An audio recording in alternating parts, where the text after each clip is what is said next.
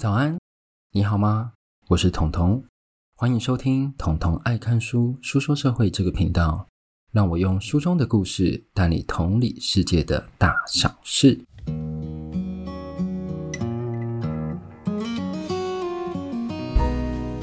好，欢迎来到我们第四十九集。第四十九集呢，离五十集又更靠近一步了。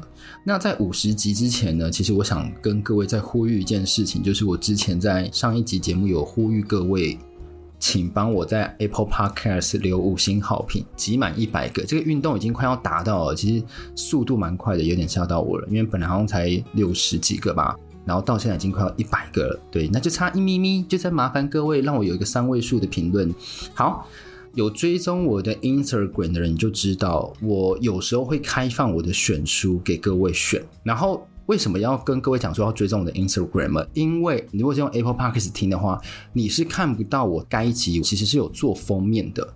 所以那个封面呢，Apple Podcast 看不到，你只能在 IG 上看。所以拜托就帮我把 IG 追起来喽。然后我那时候有开放三本书给 IG 听众选。其中今天要讲的就是这一本最高票，而且是压倒性的高票，叫做《一位英国鸦片吸食者的告白》。这本雀屏中选，一如往常的，我最想跟各位讲那一本，又是最低票。那一本就是《剩余灵魂的收藏者：巴西日常革命的田野日记》。大家听到名字不觉得超想看吗？好，我知道可能没有，因为它是最低票，然后比那个污名还要低。但我这本讲完之后，我可能还是会去看一下这一本。看之后可不可以讲？那讲这一本书之前呢，我那时候边读就边想说，诶，我要怎么讲这一本书？我直接跟各位讲，有够难讲。它其实不是那种我常讲的，像比如说纪实采访、报道类的文学，它是从第一人称讲他吸食鸦片有什么样的感觉。那要讲这个作者之前呢，要先来讲一个文学主义哦，叫浪漫主义。那浪漫主义我大略查一下，就大家有个概念就好，因为它是偏向文学史的部分。浪漫主义大概起源于一七九零年，然后在一八零零年和一八五零年的时候，在欧洲达到顶峰。那浪漫主义最重要的部分是什么？这各位就是要记清楚，它是以强烈的情感作为美学经验的来源。他会强调说，你有什么样的不安，你有什么样的惊恐，你有什么样的情绪，透过你的文字去表达出来。我只能跟各位讲，这位作者叫做德昆西。表达的淋漓尽致，他讲了大概三页吧。如果我是比较没有浪漫神经的人，我觉得说哦，就是做噩梦嘛，就这样，就是这一类的，你就想说可能不太适合我了。但是我后来发现，浪漫主义它表现的是当下的不安，这不安呢，其实是这一个人第一人称去跟你讲说吸食鸦片的快乐和痛苦。这其实是很少人可以有这么大的篇幅去出一本书。我之前会看一些嗯更生人的纪录片，然后他们会戒毒，像美国也有一些 Celebrity Rehab，我记得吧，就是名人戒毒所、乐戒所之类的。当时他们如果出来的访问，可能都是讲几个字、几句话，就说很痛苦什么，但他们没有一个比较明确的临摹的想象给我们。那德昆西呢，就是透过他当时的词汇，详述的描写说他经历了什么。再回到浪漫主义这件事，浪漫主义，我这边讲几个大概画作啊，或是文学的代表，让各位就大概有个概念。画作最著名的就是《少年维特烦恼》，我相信各位一听就哦，原来就是《少年维特的烦恼》。文学方面，英国有一个叫拜伦的，他出了一本书叫《弹簧》，我相信这各位应该也是很有印象。所以德昆西这一本书的自白。除了非常深受浪漫主义影响之外，他其实就是差不多在那个年代生的，所以他从小到大都是接受浪漫主义的养分，而且他透过这样子去描写内心情感的描述挣扎，而且用大量的词汇来让我们哦更贴近他当时的感觉。可是我觉得啦，我读完这边再有一个小小小的点，就是说我有时候会不清楚说，诶，他是真的做梦。还是真的有人来访，还是真的有人来吓他，就是会有一些他没有讲的，因为对于他来讲是一个回忆录，所以他的思绪是比较跳，所以比较跳的部分，我们只能重复的看一下，然后来了解说，哦，当时是这样的状况。那我这边先简述一下德昆西这个人哦，因为毕竟是要讲他的自传，他是在一七八五年出生，然后到一八五九年死掉。一七八五年到一八五九年，你知道他整整活了多久吗？他活了七十四岁，而且他曾经是一个重度鸦片吸食者。然后我再跟各位讲一个数字，你就想说七十四岁现在还好吧？可是你知道在十九世纪哦，西欧那时候平均的寿命是多少？三十六岁。当时三十六岁，他身为一个重度吸食鸦片者，他的年龄比那些健健康康活着的人还要高出两倍。发生什么事情？所以搞不好吸食鸦片可以让你长寿。我开玩笑的。那讲到吸食鸦片，其实对台湾人来讲啦，可能对我这一辈人来讲，就是那时候还是会教比较多的中国历史，很常会讲到在鸦片战争的时候。就会看到有一个官员躺在他的床上，然后拿着一个大烟管吸食着某个东西，那个东西就是鸦片。所以我如果讲到吸食鸦片，我就会想到这张照片。作者他是什么时候接触鸦片呢？二十八岁的那一年呢，他其实患有非常严重的胃疾，这个胃疾其实已经跟了他整整十年。那这个胃痛为什么会引起呢？就是要从他十八到二十四岁这个期间非常非常贫穷所导致的。他非常贫穷，并不是因为他家很穷哦。虽然他爸在他七岁的时候过世，但是他爸是个超级富商，他有留有大批的遗产给他。那你想说大批的遗产我要怎么界定呢？我自己的界定方法是，他爸指定的四个监护人托管，就想说你的财力要多多才能让四个监护人托管。所以透过这样子比对来讲，就知道哦，他的财力可能真的很雄厚。然后本书呢，总共分成两章。第一章呢，就是他内心的小世界。那个时候还没有讲到鸦片这一章，我比较不会讲，是因为这章让我想到什么？各位你知道吗？太宰治的人间失格。身为一个富家子弟，但是我不想被困在自己的家庭里，所以我选择自我放逐、自我流浪。在外面流浪的时候，其实你是没有任何金援的，所以他跟太宰治很像，都结交了当地的嗯性交易工作者的女性，然后这个工作者让他非常难忘，因为对于德昆西来讲，他不 care 这个女性的职业，他知道这个女性对他来讲非常重要，就这大概是前面的结构，就是他的自述啦。到了第二章才是我会特别要讲的，所以这一章我们要探讨的地方就是。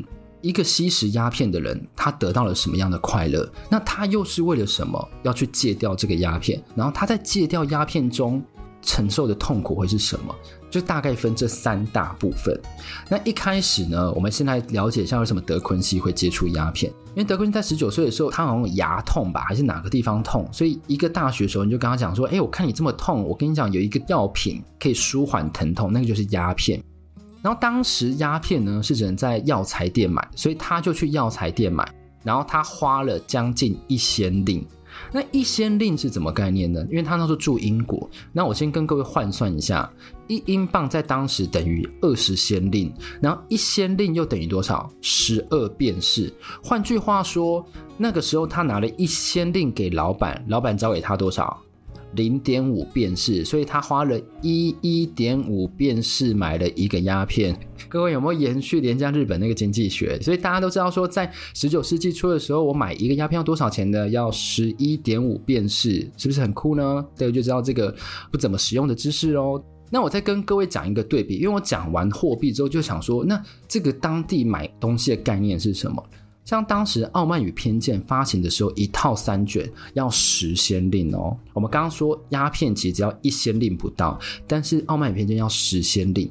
当时的五先令可以干嘛？坐在歌剧院的顶层，但是它跟小巨蛋的顶层不一样。小巨蛋顶层非常是最便宜，但是八百块，但是它是歌剧院的顶层，是那种 VIP 包厢。在这样的换算下，你就可以更了解说，其实鸦片取得并不困难，它甚至可以是穷人排解忘却生活困难的方法。好，那作者来讲舒服度，就是我们在吸食鸦片后，我们会得到什么？作者拿了他自己的亲身经历，第一个就是他喝葡萄酒，第二个就是鸦片，他来做一个比较。那这边我来念给各位听其中一段节录文字，他说。葡萄酒所带来的愉悦总是不断高涨攀升，直到一个制高点，接着便开始下降衰退，类似一种急性愉悦。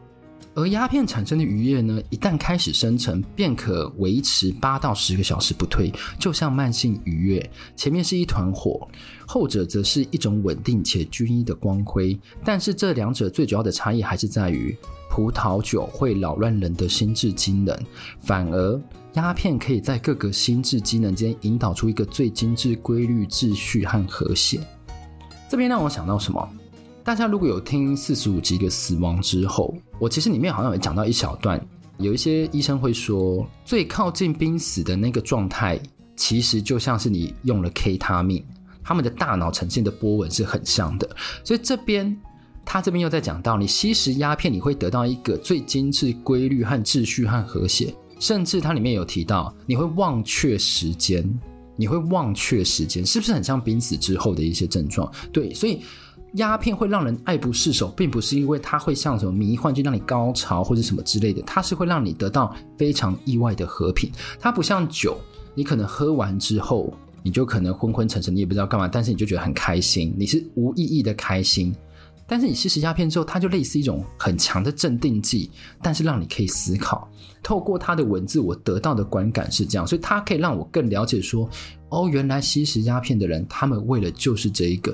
那这个对我来讲，就可能是忘掉平常生活的枯燥，甚至忘掉情绪这部分，因为你不想再为情绪所苦，所以你就开始吸食鸦片。那其实他在鸦片的快乐这边呢，大概就是主要这些字，因为他讲得很快，篇幅比较短。重点来了，重点是鸦片的痛苦。鸦片的痛苦是什么？因为我们都讲说，诶，鸦片不是会让你很镇静吗？不是让你忘了时间吗？不是让你得到和谐吗？对。那为什么作者会感到鸦片的痛苦？因为他要开始戒断鸦片。那为什么他要开始戒断鸦片呢？因为第一个，他不想死亡，他曾经觉得他离死亡很近。第二个呢，为了他的爱人，一位 M 小姐，对，他为他的爱人，他决定要戒断鸦片。这一个部分就是我最想知道的。比如说，像我们在纪录片上看到一个吸毒者在戒毒的时候，我们只会看到他一直冒汗，然后很痛苦，然后一直捶地板，或者是一直跑来跑去，都没有办法帮助他。但我们也没有办法体会那个感觉。作者这时候就可以让我们知道说，哦，原来戒断一个瘾，他的痛楚是这样子。所以呢，他当时哦，作者从一天三百二十厘的鸦片量，这个量数是怎么换算？它就相当于八千滴鸦片，八千滴鸦片又大概是怎么样的概念呢？就像是八十茶匙。各位，我已经帮各位换算到八十茶匙。但你如果又不知道什么叫八十茶匙的话，我建议可以去看詹姆斯做菜影片。每次在用酱油的时候，一茶匙、两茶匙、三茶匙，对，那就是茶匙。所以八十茶匙哦，你想想，如果詹姆斯在这一道做菜放了八十茶匙的酱油，你喝得下去吗？诶，他是每一天灌了八十茶匙的鸦片量进去，他到底会多镇定？所以呢，你每一天都需要靠这么这么大量的鸦片去维持你的生活机能，维持你的生活，维持你的心情平静的时候，你戒断，你不能突然戒成零。任何的戒断不会是从一百到零，是从一百。九十八十七十，那很多吸烟者就是，比如说我一天十二根，然后一年后我我现在一天只要两根，然后在三年后我可能我现在一天只要一根，对。但也有很多我看过要戒吸烟的人，他说哦，我一年后一天只要两根，然后再过一年一天又变二十根，比之前还多。这很难说啦，对，有些人戒到后来发现实在太痛苦，他就不戒了。所以连烟这种，我自己觉得它上瘾性没有到这么这么高的，都这么难戒，何况是鸦片毒瘾这件事情。那他当时从三百二十里的鸦片，我再跟各位复习一下，就是八千滴，就是八十茶匙，降到四十里，它减少了八倍。那四十里呢，就相当于一千滴，换算就是十茶匙。你如果喝酱油的话，你就喝十汤匙。那你前面是要喝八十汤匙，大家有没有想象了？八十汤匙搞不好等于一瓶酱油，所以等于就是他每天打了一瓶酱油在他自己的身上，那一瓶酱油里面都是装鸦片，这是我没有办法想象说，怎么会有办法有这么大量的鸦片可以打在自己身上？而且就我来看，它是一个非常大的降幅。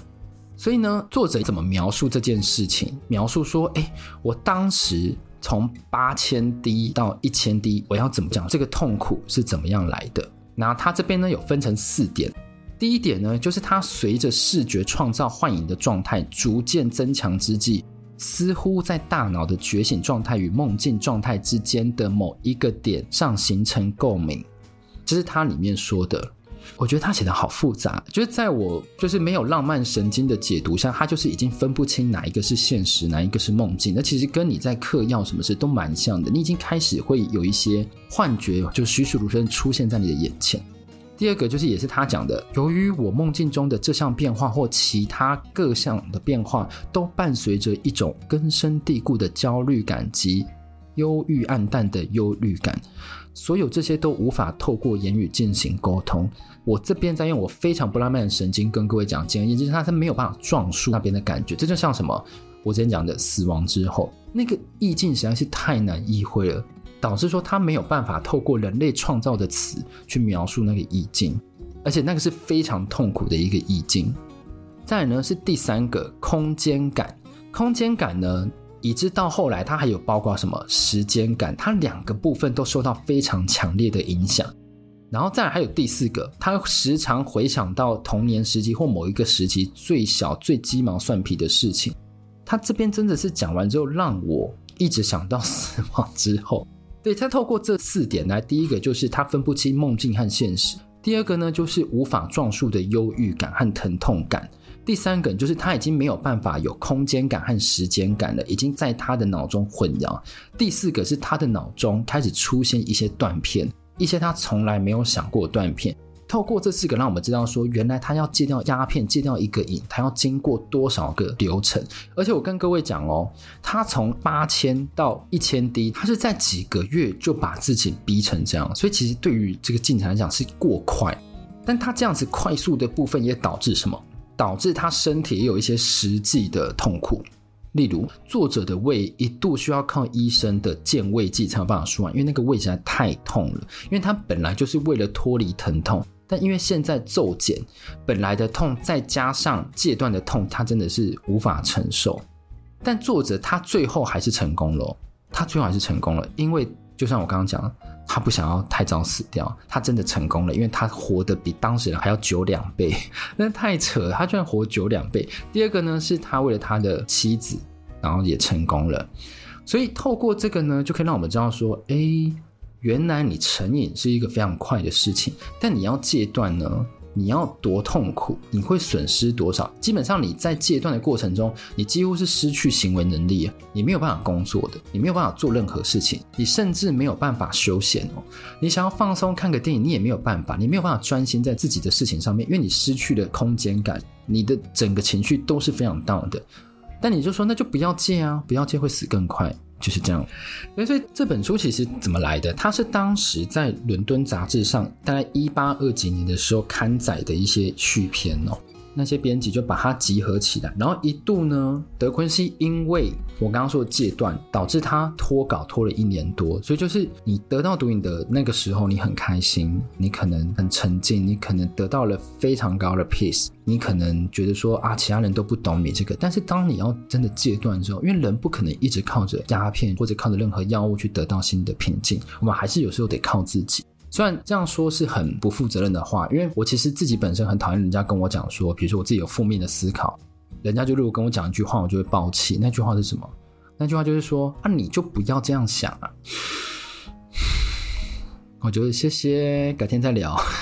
我完全没有想理他，因为你没有办法控制你的大脑怎么思考，对，你必须要用很大的力气才有办法让自己去往那个方向想。